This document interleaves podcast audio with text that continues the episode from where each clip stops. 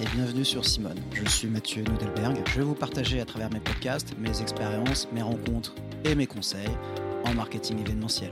N'hésitez pas à commenter et à partager. Bonjour à tous et bienvenue sur le podcast de Simone. Aujourd'hui, épisode un peu spécifique pour répondre à la fameuse question du moment comment monter un événement digital? Alors ça fait des mois qu'on entend parler du coup des événements digitaux, euh, que ce soit pour le grand public ou pour les événements privés, ce qu'on appelle événements en digitentiel, en opposition directe au présentiel. Du coup, cette image que les événements digitaux sont compliqués à monter, alors qu'au contraire, c'est peut-être parfois bien plus simple que des événements physiques. Un événement digital se raisonne en quatre points. La captation, la diffusion, les interactions. Et puis, le branding, son contenu,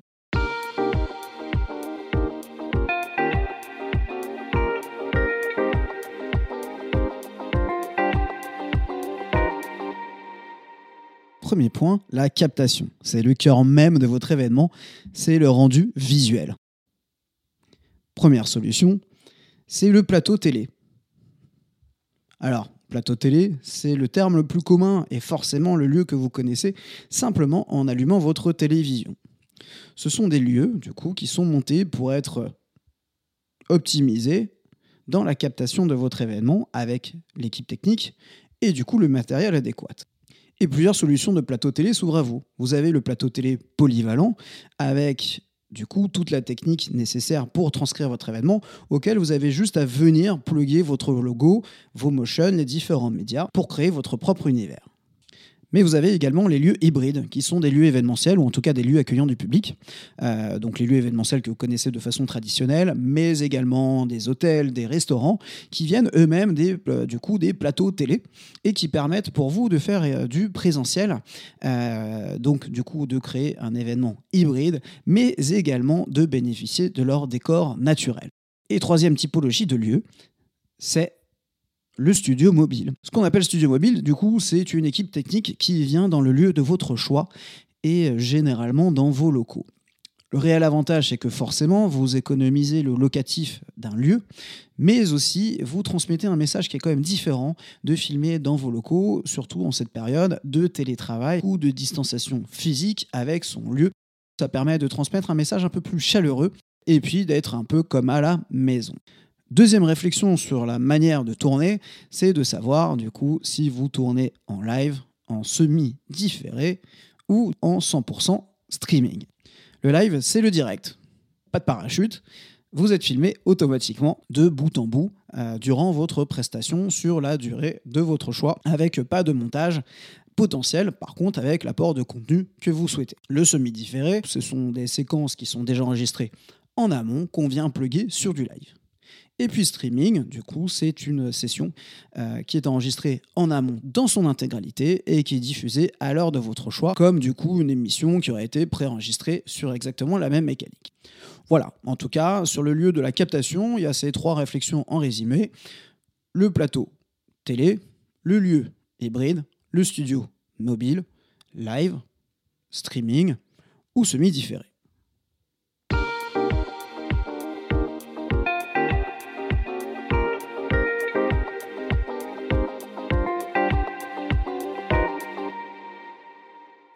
Le deuxième grand chantier, forcément suite à la captation, c'est la diffusion. Plusieurs du coup sous-solutions. La première, et peut-être la plus répandue, c'est la plateforme de webinar. Une plateforme de webinar, c'est une web app que l'on vient monter pour votre événement qui permet de diffuser du coup le flux vidéo, ce qu'on appelle du coup un flux RTMP, qui permet également d'avoir d'autres solutions connexes comme l'inscription, le networking, le matchmaking, le fait de mettre en avant des documents potentiellement aussi le replay sur votre plateforme. Elle a certains quand même avantages euh, indéniables.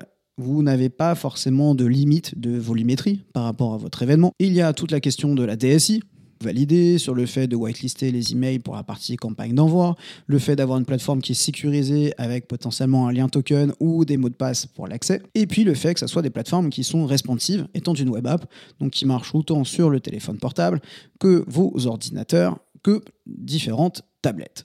La deuxième solution, c'est la plateforme de visioconférence que vous connaissez tous. Teams, WebEx, Zoom et j'en passe. Ce sont des pro-logiciels de visioconférence qui sont souvent validés par la DSI en interne et que vous exploitez également pour vos réunions. La seule différence par rapport à vos réunions, c'est qu'il y a une réflexion de quota, d'où notamment euh, les comptes comme Teams Pro qui permettent d'accueillir plus de 300 personnes ou jusqu'à 1000 personnes selon la plateforme et votre abonnement. Elle a l'avantage d'être simple à mettre en place parce que c'est un lien unique avec potentiellement un mot de passe et qui vous permet ainsi de réguler la fonction basique. J'allume la caméra ou le micro ou pas des différents intervenants. J'ai la fonction chat. Et par contre, le flux vidéo reste exactement le même que sur votre plateforme de webinar où on vient plugger le flux RTMP à la place de la caméra de l'animateur. L'inconvénient principal, c'est la volumétrie. C'est le quota de votre euh, abonnement et également la partie interaction, parce que je n'ai aucune interaction à part le chat et potentiellement sur Zoom notamment la fonction sondage. Et puis la dernière solution, c'est le player, un player intégré ou pas. Non intégré, c'est des solutions comme Vodalis. Donc c'est un player. Du coup, on va plugger à nouveau votre flux RTMP, donc le flux de votre captation, qu'on vient intégrer sur le site de votre choix ou un sous-nom de domaine.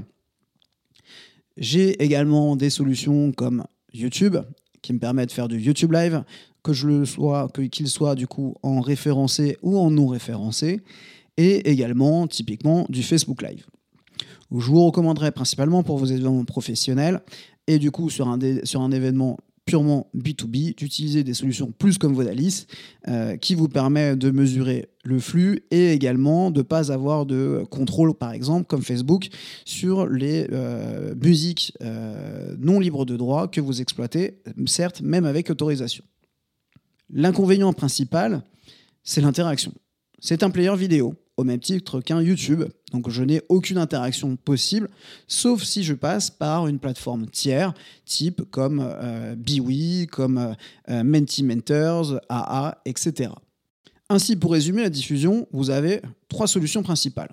Le webinar, la visioconférence et le player intégré non intégré. La réflexion entre les trois, c'est principalement une volumétrie, de la sécurité et puis la typologie de votre public. Et forcément, l'aspect monétaire euh, de votre projet, mais euh, quand on est sur un événement digital, on se focus principalement, notamment, sur la réflexion UX de votre participant euh, pour optimiser notamment le nombre de viewers et ne pas les perdre simplement dès le départ à cause du player.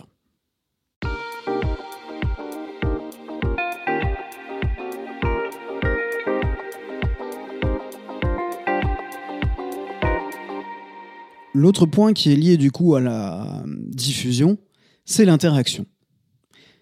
Parce que forcément, un événement digital a cette complexité déjà d'être virtuel, donc de perdre dans cette relation physique que l'on peut avoir entre le rapport à la scène et son public.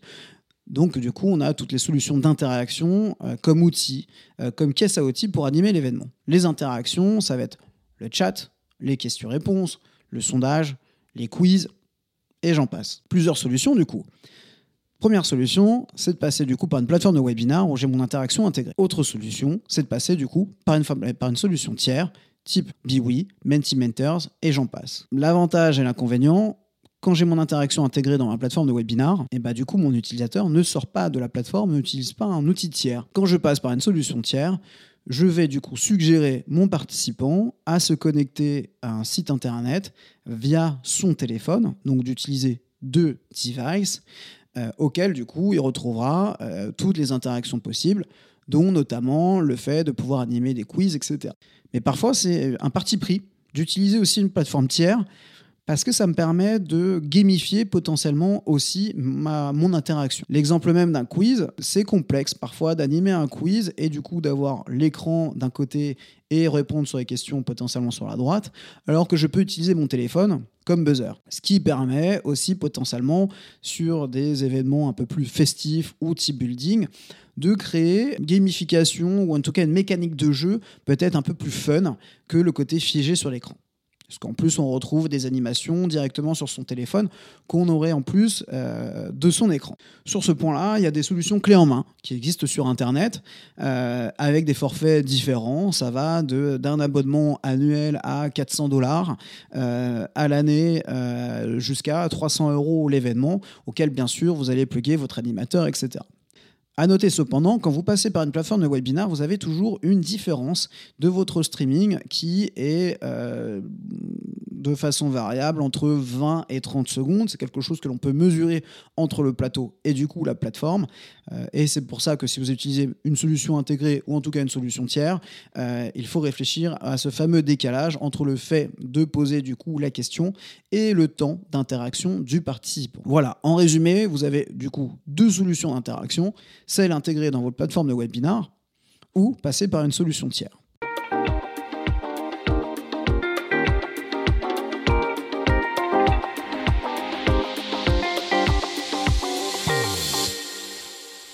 Et dernière phase de votre événement qui n'en est pas des moindres, le contenu. Dans le contenu, vous avez notamment du coup le branding et le storytelling. À retenir que vous soyez sur un événement digital ou un événement physique, nous avons toujours les mêmes règles il faut divertir le participant, lui raconter une histoire et l'éduquer sur des valeurs, soit notamment par les fameuses interactions. L'autre sous-chantier, c'est lié au graphisme. Ce qui va être hors votre événement, ou en tout cas aussi en termes de support, ça va être votre web identité à développer, mais également le jour de l'événement, tout ce qui va être lié en termes de motion, info décor potentiellement si vous avez des écrans LED, et puis tout ce qui va être lié au jingle, identité sonore, et tout ce que vous allez compléter en termes d'animation visuelle. Dans les animations visuelles, vous avez toujours forcément du son, de l'image, de la vidéo, du PowerPoint. Et puis, sur une autre techno, ça va être tout ce qui va être en 3D, et notamment la 3D temps réel et le XR. Il y a une étude, du coup, euh, qui a été montée dans les années 60 sur les cosmonautes pour savoir quel était leur temps de concentration derrière un écran. Alors, je ne vous cache pas que les écrans des années 60, était certes peut-être moins développé et moins visuel que ce qu'on avait aujourd'hui. Mais en tout cas, euh, il en est ressorti que le temps de concentration est de 30 minutes. C'est une donnée à garder pour vous, dans le sens où il ne faut pas de longs tunnels conversationnels. Euh, on est sur des contenus rapides, condensés. Quitte à fournir du coup du contenu hors événement, notamment sur votre plateforme de webinar ou à travers votre site internet ou campagne emailing. En tout cas, il faut un contenu beaucoup plus syntaxé, beaucoup plus visuel et beaucoup plus rapide.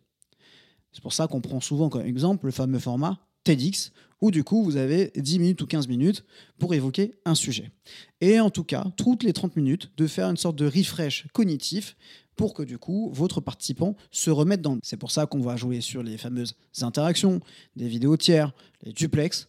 En tout cas, apporter une certaine dynamique visuelle pour que moi, cognitivement, je reste accroché mon regard sur cet écran-là lors de cette convention, séminaire, team building et j'en passe. Il y a aussi une réflexion de temps.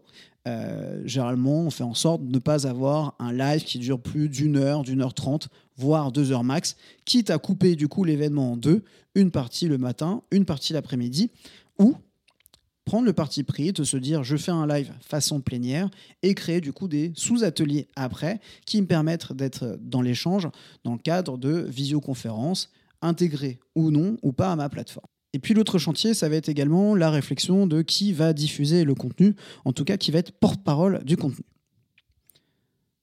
Des intervenants internes, des intervenants externes, les fameux duplex que l'on monte du coup assez facilement comme sur des plateaux classiques BFM, France 24 et j'en passe. Et puis également euh, savoir si vous prenez un journaliste ou pas journaliste et quelle dynamique plateau je vais être en place. Est-ce que je suis en mode talk show? Est-ce que je vais être en mode debout, en mode assis, en mode question-réponse, en mode information descendante? Est-ce que je suis en mode échange avec du coup en attente de retour des participants? Voilà la vraie réflexion.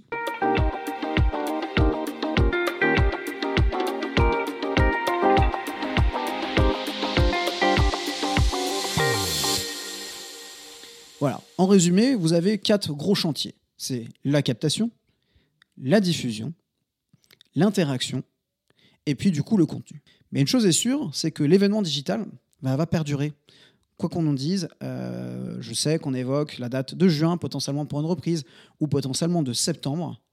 On ne pourra plus monter d'événements physiques comme on le faisait à l'époque. Mais la bonne nouvelle en tout ça, c'est que l'événement digital nous permet de revoir aussi nos codes, nous permet d'être beaucoup plus créatifs que sur un événement physique.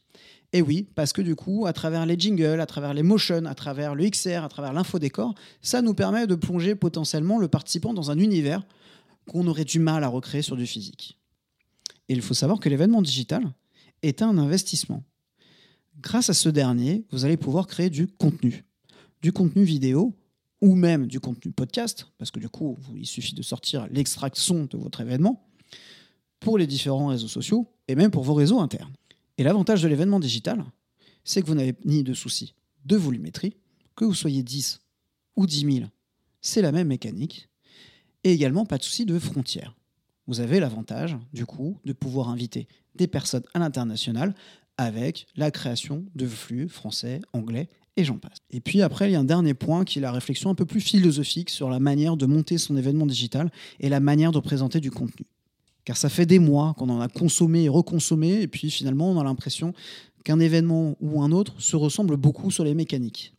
Et c'est là où, du coup, le rôle de votre agence, que ce soit votre agence événementielle ou votre agence de com, vous accompagne sur un contenu peut-être beaucoup plus culturel, beaucoup plus artistique, ou en tout cas, créer un univers digital qu'on ne retrouverait peut-être pas euh, sur d'autres, et arriver à mieux capitaliser vos assets à travers cette créativité-là. Voilà, merci beaucoup de votre écoute. J'espère avoir répondu à certaines attentes ou points euh, de votre part. Et puis n'hésitez pas à commenter, partager et même euh, directement venir me poser des questions sur les événements digitaux. Merci beaucoup.